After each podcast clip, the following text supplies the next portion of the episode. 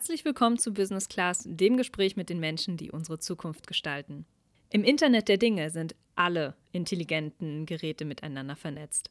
Und auch wenn smarte Kühlschränke und Soundsysteme unseren Alltag erobert haben, steht das industrielle Internet der Dinge den Konsumgütern in keinster Weise nach und vernetzt Maschinen, Geräte und Anlagen in der Fertigung miteinander.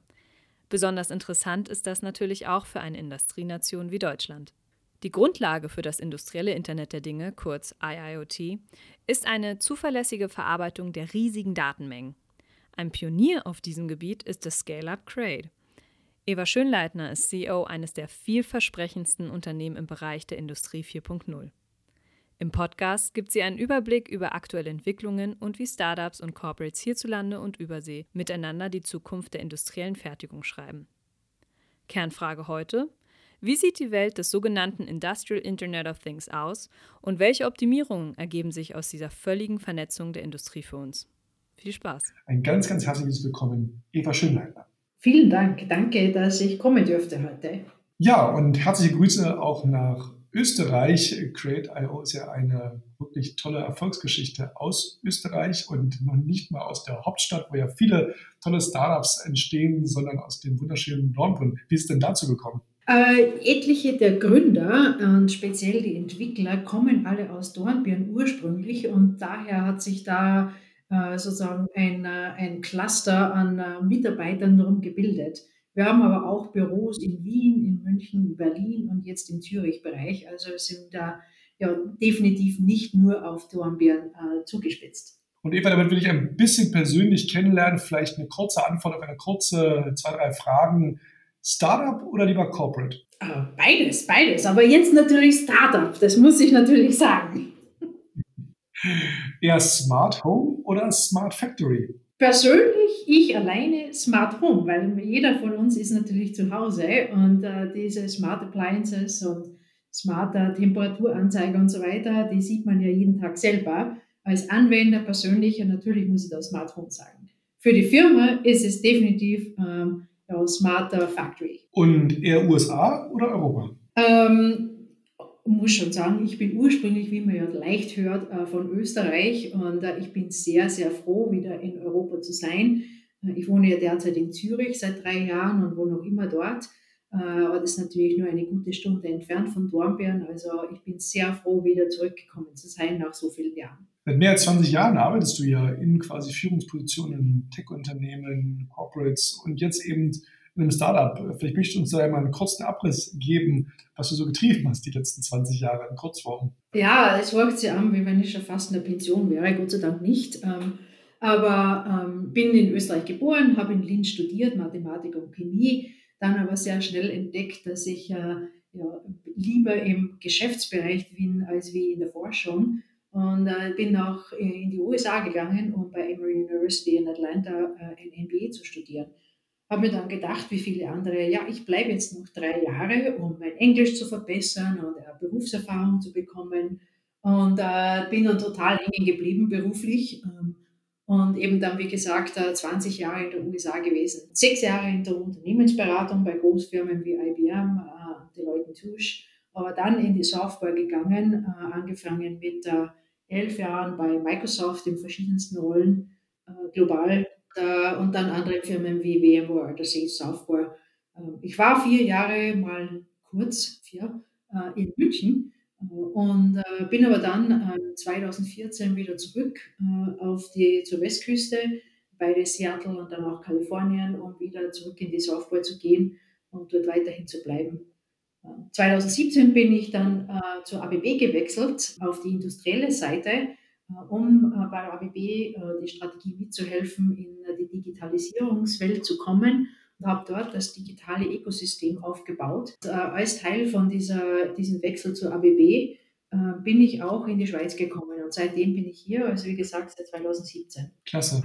Und ähm, Crate.io ist ja ein Unternehmen, mit dem du nun seit September die CEO-Rolle inne hast und einfach für jemanden, der noch nie von Crate gehört hast, Vielleicht kurz, womit beschäftigt sich denn Crate.io im Kern? Ja, also Crate ist eine Datenbankfirma. Also ich spreche im Softwarebereich, also bin ich wieder von der ABB, von der industriellen Seite in die Software gegangen, Allerdings gibt es da einen sehr engen Bezug, weil die Quate-Datenbank äh, optimiert ist für diese industriellen Betriebe. Und äh, im Fakt war sogar, äh, Quate war einer meiner Partner in den Tagen der ABB, einer meiner Softwarepartner, die dann Anwendungen, eben die Datenbank angewendet haben äh, bei verschiedensten ja, Lösungen von der ABB. Was es ist sozusagen, ist eine äh, Datenbank für Groß-, Mittel- und Großkunden, äh, die sehr hoch skaliert und Echtzeitinformationen und Echtzeitdaten in großen Mengen aufnehmen kann und dann auch analysieren kann. Äh, das wesentlich, wesentlich mehr und wesentlich besser ist, natürlich muss ich das sagen, als äh, manche andere Datenbanken draußen. Und ähm, in den Datenbanken, das Speichern von Daten, das Verarbeiten von Daten, natürlich gerade im industriellen Kontext ein extrem wichtiges Thema. Und das ist ja auch gerade hier im deutschsprachigen Raum mal von Industrie 4.0 ähm, die Rede. Vielleicht kannst du uns da auch mal einmal kurz durchführen, für alle, die da nicht so bewandert sind. Wofür steht eigentlich die 4 und was, wenn es die 4 ist? Was ist denn dann die 1 und die 2 und die 3? ja, das ist eine gute Frage. Also warum reden wir überhaupt von, äh, warum ist überhaupt so eine Datenbank notwendig? In der IT gibt es ja Datenbanken in den Nähe und schon seit vielen Jahren. Haben, wir haben ja immer schon Analysen gemacht in vielen Jahren, heute aber historische Analysen. Und was jetzt neu ist, ähm, ist erstens, dass es aus der IT rausgekommen ist, diese Analysen, und man jetzt äh, Daten herholt, nicht nur von Computersystemen, sondern auch von Motoren, von Maschinen, von Robotern, sozusagen industriellen ähm, Konstrukten, wo man dann sehr viele Daten bekommt und die aber dann irgendwie analysieren muss.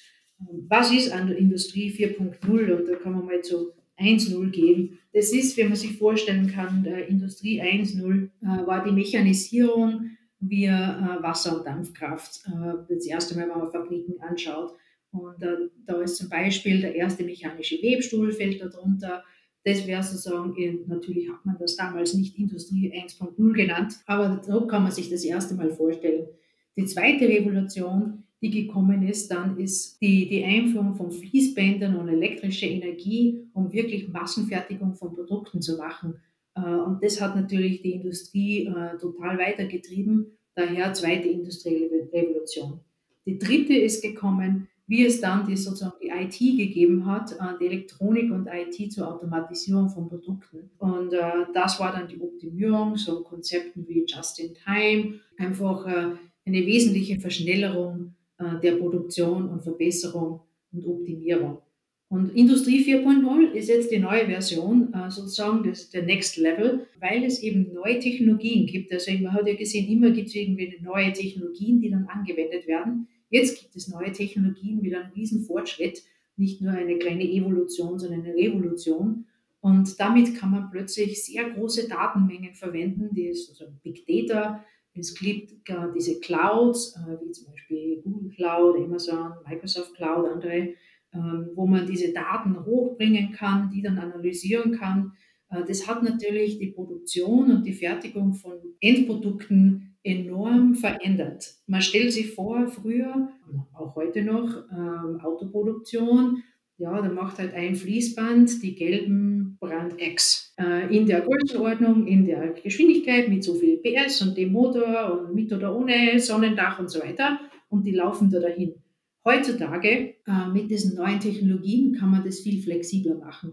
Das heißt, wenn ich jetzt da war in der frühen Zeit einen grünen anderes Modell von derselben Firma wollte, hat es Monate gedauert, um das alles umzustellen. Heute geht es on demand, man kann das sehr schnell machen und sehr äh, spezialisiert, aber da muss natürlich dann vorge vorgearbeitet und zugearbeitet werden. Äh, das ist ziemlich komplex, also sehr komplex sogar. Und diese neuen Technologien inklusive einer Datenbank wie wir, die sehr große Datenmengen da nehmen können äh, und analysieren und weitergeben können, sind dann notwendig, um überhaupt diese Industrie 4.0 Revolution ja, zu ermöglichen. Mhm. Und ähm, diese allumfassende Vernetzung, quasi das ähm, schnelle Erkennen von Fehlern, ähm, Fehlproduktion quasi auch erkennen und Verringerung optimieren.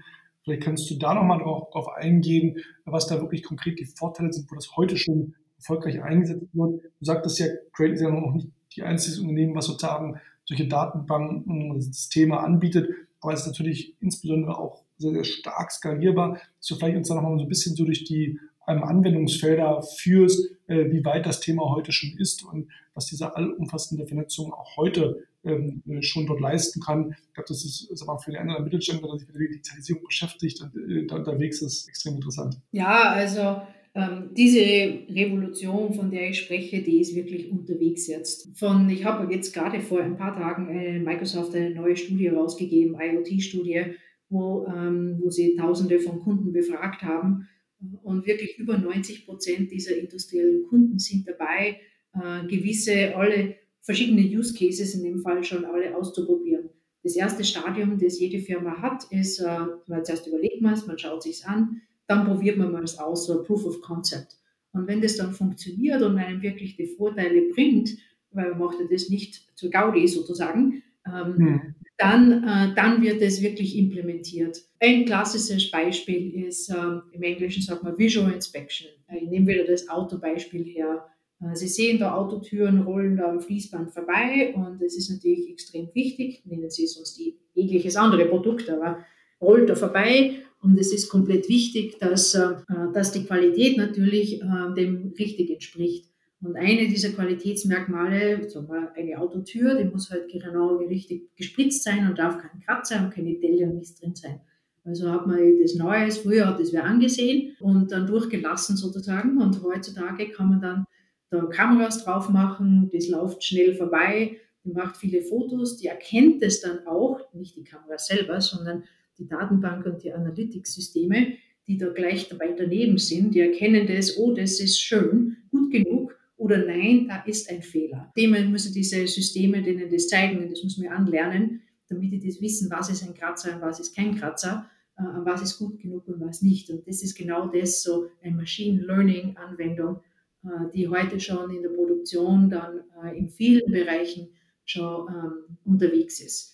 Eine andere, die zum Beispiel wir als Kunde haben, ist, das war so Qualitätscheck sozusagen. Wir haben auch direkt in der Produktion mit einem von unseren Kunden, die machen äh, Flaschen, denken Sie Getränkeflaschen, die sausen da vorbei äh, auf dem Fließband, werden produziert, ja 160.000 pro Stunde und die müssen natürlich ein gewisses Qualitätsmerkmal haben und auch ein gewisses Gewicht oben und unten in einem gewissen Limit, um dann beim Kunden abgenommen zu werden.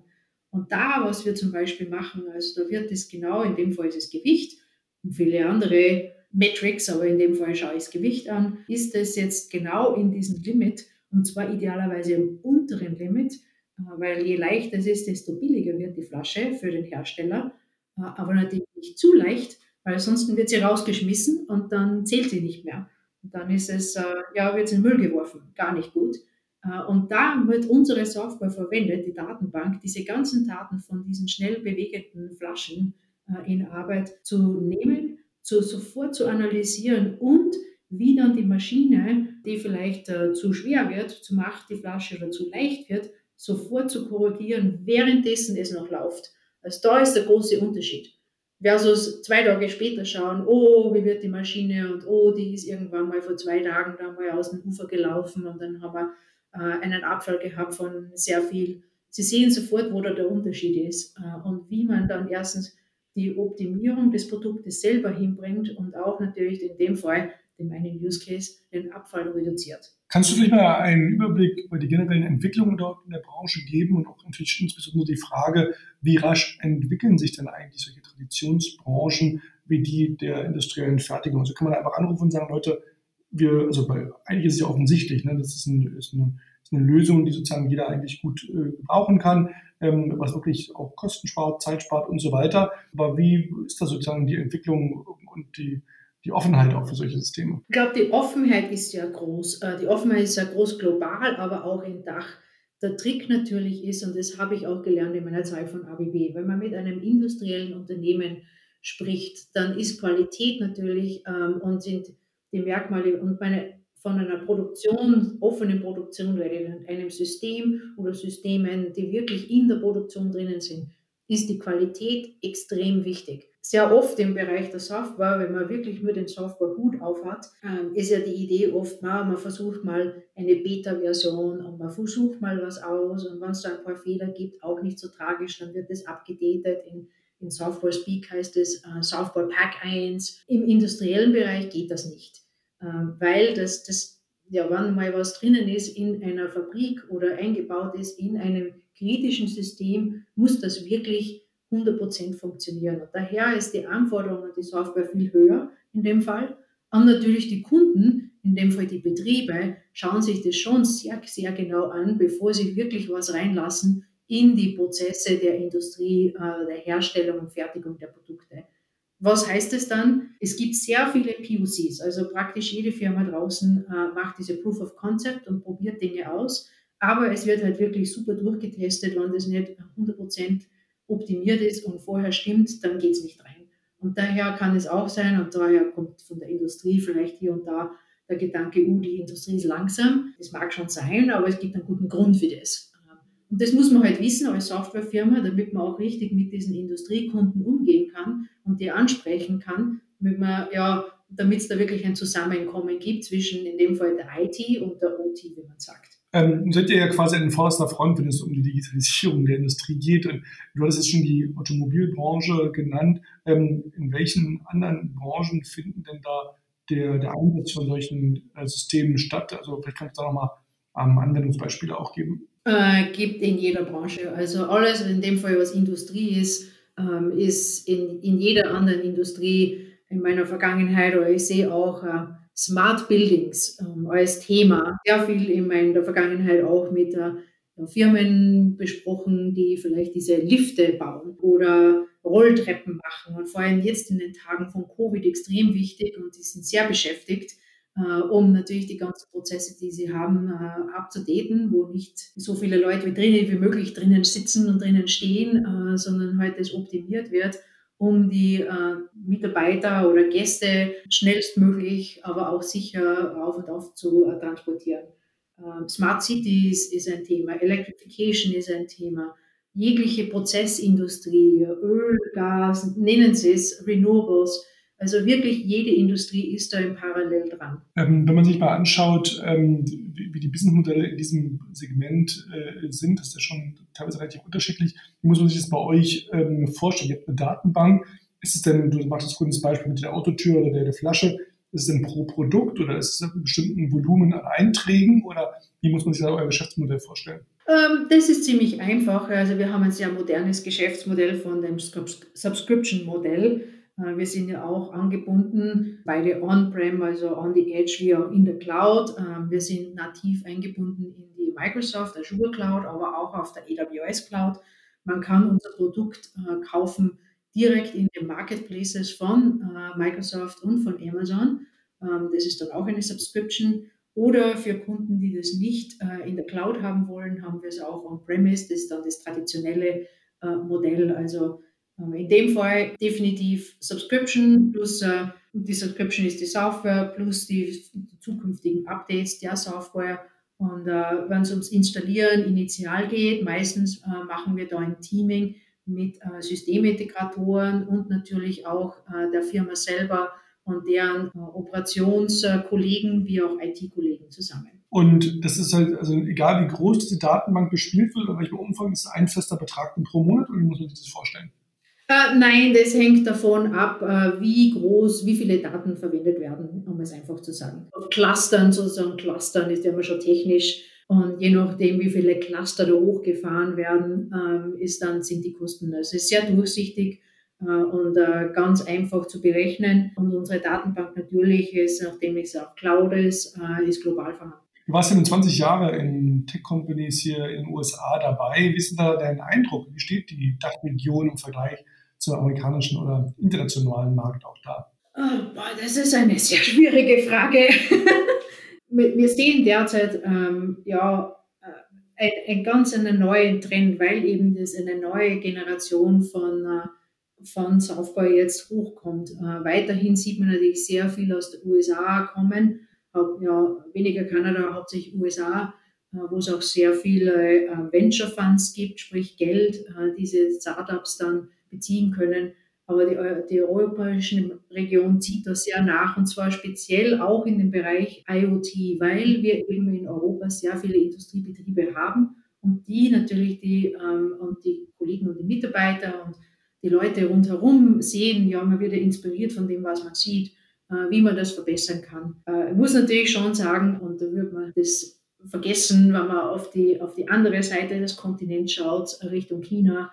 Ähm, da ist auch massive Entwicklung China, Indien ja, derzeit äh, mit extrem großen ähm, Geldern vorhanden, auch für Startups. Ich sehe das wirklich als so drei Kontinente, die alle drei sehr hart daran arbeiten, um Innovationen zu liefern. Ähm, und äh, werden wir sehen, wie die Zukunft ist. Aber ähm, Im Grunde genommen sind die meisten Firmen äh, nicht einfach eine Dachfirma oder eine Europafirma, sondern fast jeder stellt sich heutzutage global auf, was natürlich auch verbunden wird dadurch, dass die modernen Applikationen und modernen äh, Systeme alle auf irgendwelchen Clouds laufen, die natürlich auch alle global sind. Wo ist denn dein Ziel? Ähm, wo möchtest du sozusagen ähm, Create hinentwickeln, voranbringen? Wo denkst du, steht, wird ihr in zwei Jahren stehen? Das ist eine gute Frage.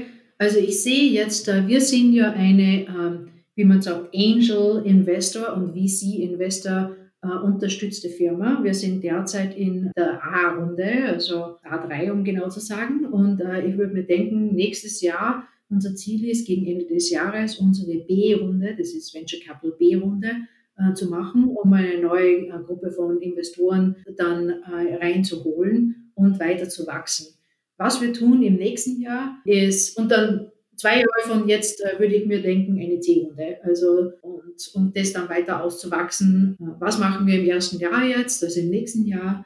Ähm, starken Fokus an Europa, extrem starker Fokus Dach und aus zwei Gründen natürlich. Erstens, wie ich schon gesagt habe, äh, in Europa gibt es extrem viele Industriebetriebe und äh, ja, man braucht sich nur umdrehen und man sieht die Industriebetriebe vor dir und vor uns und es wäre wirklich eine Schande, wenn wir nicht mit dem arbeiten und mit den Kunden arbeiten, die gerade ins Eck sind. Zweitens natürlich auch Covid. Ähm, es ist wirklich schwierig, heutzutage eine Expansion zu machen in, äh, über den Kontinent in irgendeine Richtung, links oder rechts.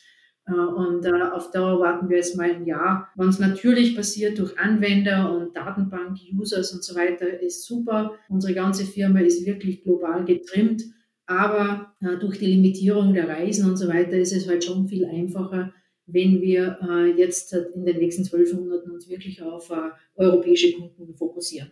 Vor allem im direkten Sales. Du bist jetzt aus einem wirklich mega großen Corporate zu einem quasi Startup äh, mit Trade gegangen. Was hat dich so fasziniert und gereizt an der Aufgabe? Das ist ja schon ein, das ist ein großer Schritt, ja. Äh, ist ein großer Schritt, ja, aber ich habe ihn total nicht bereut und ich habe ihn mit Absicht gemacht. Ähm, was man bei den Corporates lernt über die Jahre, ist natürlich ja, die, die Abgänge, die Prozesse, äh, die Skalierung, all jede Zahl, die man hat, Budget oder Umsatz hat ein paar Nuller äh, dran ähm, und wie man global etwas aufstellt und durchführt, auch wenn es sehr komplex ist und mit sehr vielen Matrix-Organisationen. Also man spricht, man lernt sehr viel in vielen Richtungen. Ähm, der Vorteil von einer Startup ist, man bringt dieses Wissen, aber man kann total dynamisch sein. Ich habe mich super gefreut, wie ich die Kollegen von Quake kennengelernt habe. Der Enthusiasmus und dieser, dieser Wille, was zu tun und was auszuprobieren, der ist total da. Und wann, man muss das einfach Dinge schnell probieren. Und wenn man viele Dinge schnell probiert, ähm,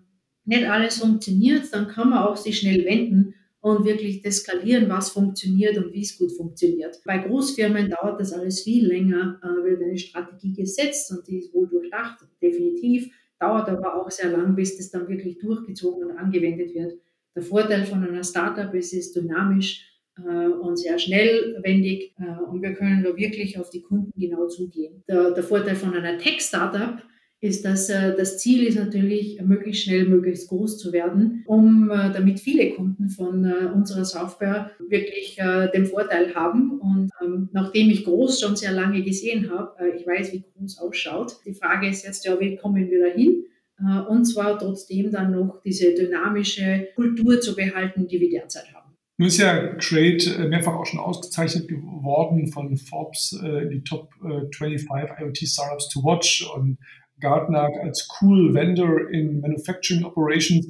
Warum ich das nochmal erwähne, ist diese Sichtbarkeit auch für so ein doch ja Unternehmen, was ja eine sehr klare Nische auch ähm, besetzt. Ähm, wie wichtig ist es gerade in Zeiten, wo man eben nicht durch Spaßkunden gerade drüber physisch durch die Gegend fliegen kann, Leute, Kunden treffen, wo alles eigentlich remote äh, passieren muss. Ihr seid ja auch an mehreren Standorten unterwegs. Hm, vielleicht kannst du da mal ein bisschen Einblick geben, wie jetzt in, in diesen Zeiten sich ein Unternehmen was ja einen sehr klaren Fokus hat, ein sehr klares ähm, Produkt dort trotzdem ja, sichtbar macht, äh, trotzdem mit den Kunden auch ähm, kommuniziert, seine Kontakte pflegt und auch über mehrere Standorte hinweg, gerade wenn es jetzt in so einer Wachstumsphase ist, gerade dort seine äh, Mannschaft beisammen haben muss und dort alle an einem Strang ziehen und alle auch auf die Kultur eingeschwört äh, werden müssen.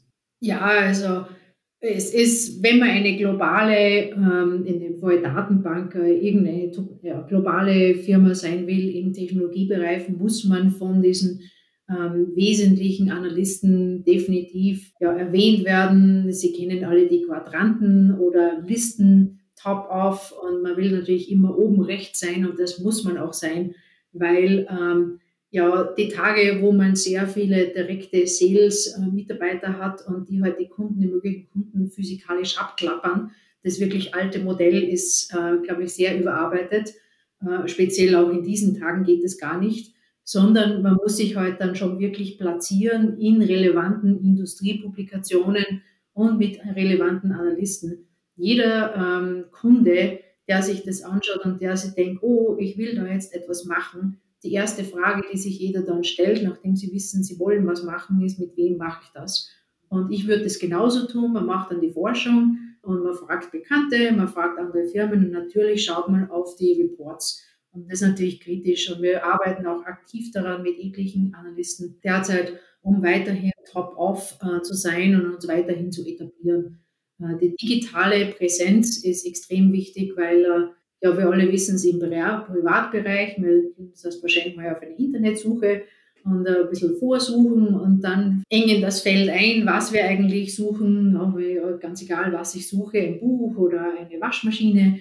Ähm, bevor ich da irgendwo hinfahre und irgendwo hingehe, äh, schaue ich mir das im Internet an, das ist genau dasselbe. Also sehr oft, wie wir wissen, kaufe ich das auch im Internet äh, in diesen Tagen, aber nicht immer und daher muss auch äh, medial vom sozusagen Online-Acquisition muss alles da sein, vom Marketing genau wie Marketplaces. Und das haben wir auch schon bei Amazon und bei AWS und auch direkt auf unserer Webseite und so, dass es wirklich einfach ist, die Lösung zu verstehen, dass man genau weiß, wo ist sie, wer sind andere Players, die arbeiten sich auch allen dran, aber wichtig ist, was, was meine Firma dann tut. Und äh, dass man dann leichtes ausprobieren kann und leichter zukommt versus ich muss wen anrufen, oh, in diesen Tagen, ja, dieses Land gerade rot, geht nicht, äh, wir sehen uns in drei Monaten. Äh, das kann man sich nicht vorstellen, wirklich. Absolut.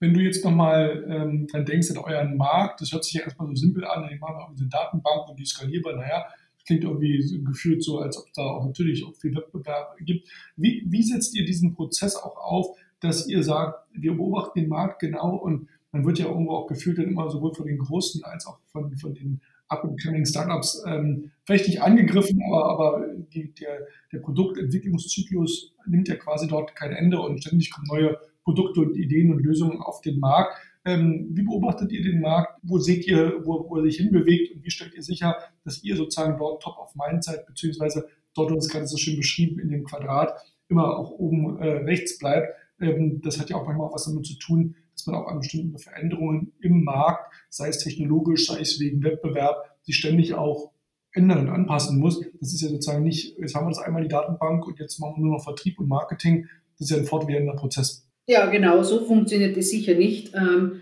dass, äh, dass ein paar Entwickler im Kämmerlein irgendwas machen und dann äh, man glaubt, dass sich das von selber verkauft.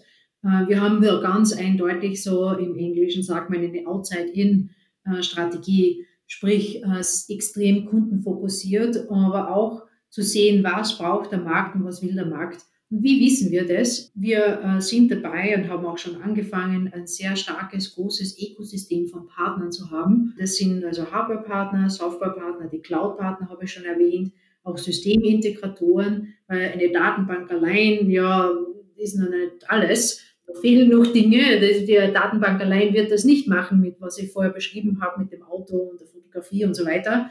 Äh, da braucht man ein paar andere Komponenten. Ähm, und daher durch dieses starke Ökosystem, also nämlich speziell Systemintegratoren oder auch große, ähm, große Partner wie Microsoft hier, man sieht ja dann auch, welche Kundenanforderungen die so sehen äh, und wie wir miteinander sehen, als wir, wie wir miteinander in den Markt gehen. Beides von den existierenden Kunden, aber auch von möglichen Kunden. Und man muss da immer dranbleiben. Natürlich haben wir auch, schauen wir auch, was die Konkurrenz tut.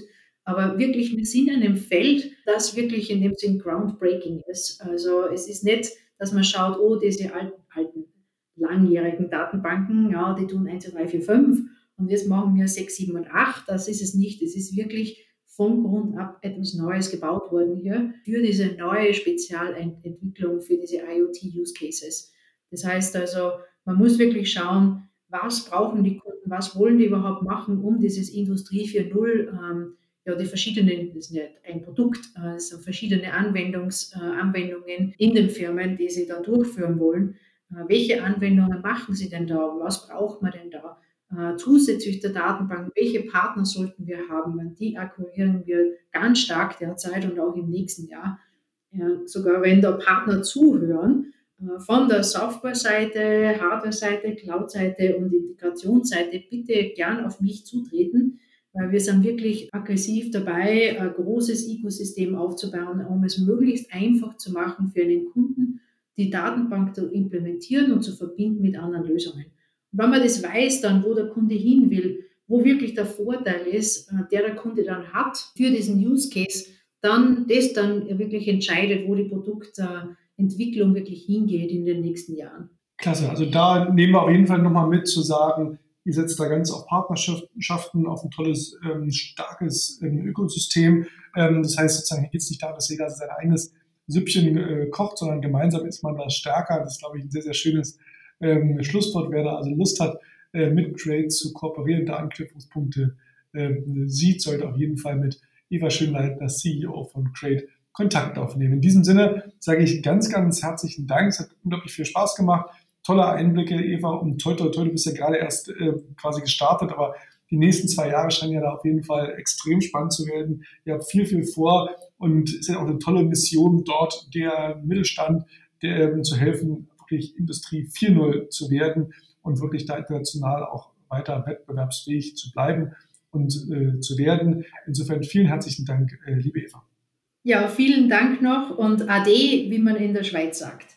Wunderbar. Und wenn unsere Hörer noch mehr von spannenden Zukunftsmachern hören möchten, dann sage ich auf jeden Fall empfohlen reinzuhören, sei es bei Apple Podcasts, Spotify, bei Deezer, auf allen Plattformen, wo es gute Podcasts gibt, sind wir natürlich auch zu finden. Abonniert uns, kommentiert, teilt natürlich die Inhalte auch. Bandeunternehmer, die bei uns hier jeden Monat zu Gast sind. In diesem Sinne wünsche ich allen Hörern einen wunderbaren Tag und auf bald hier bei Business Class.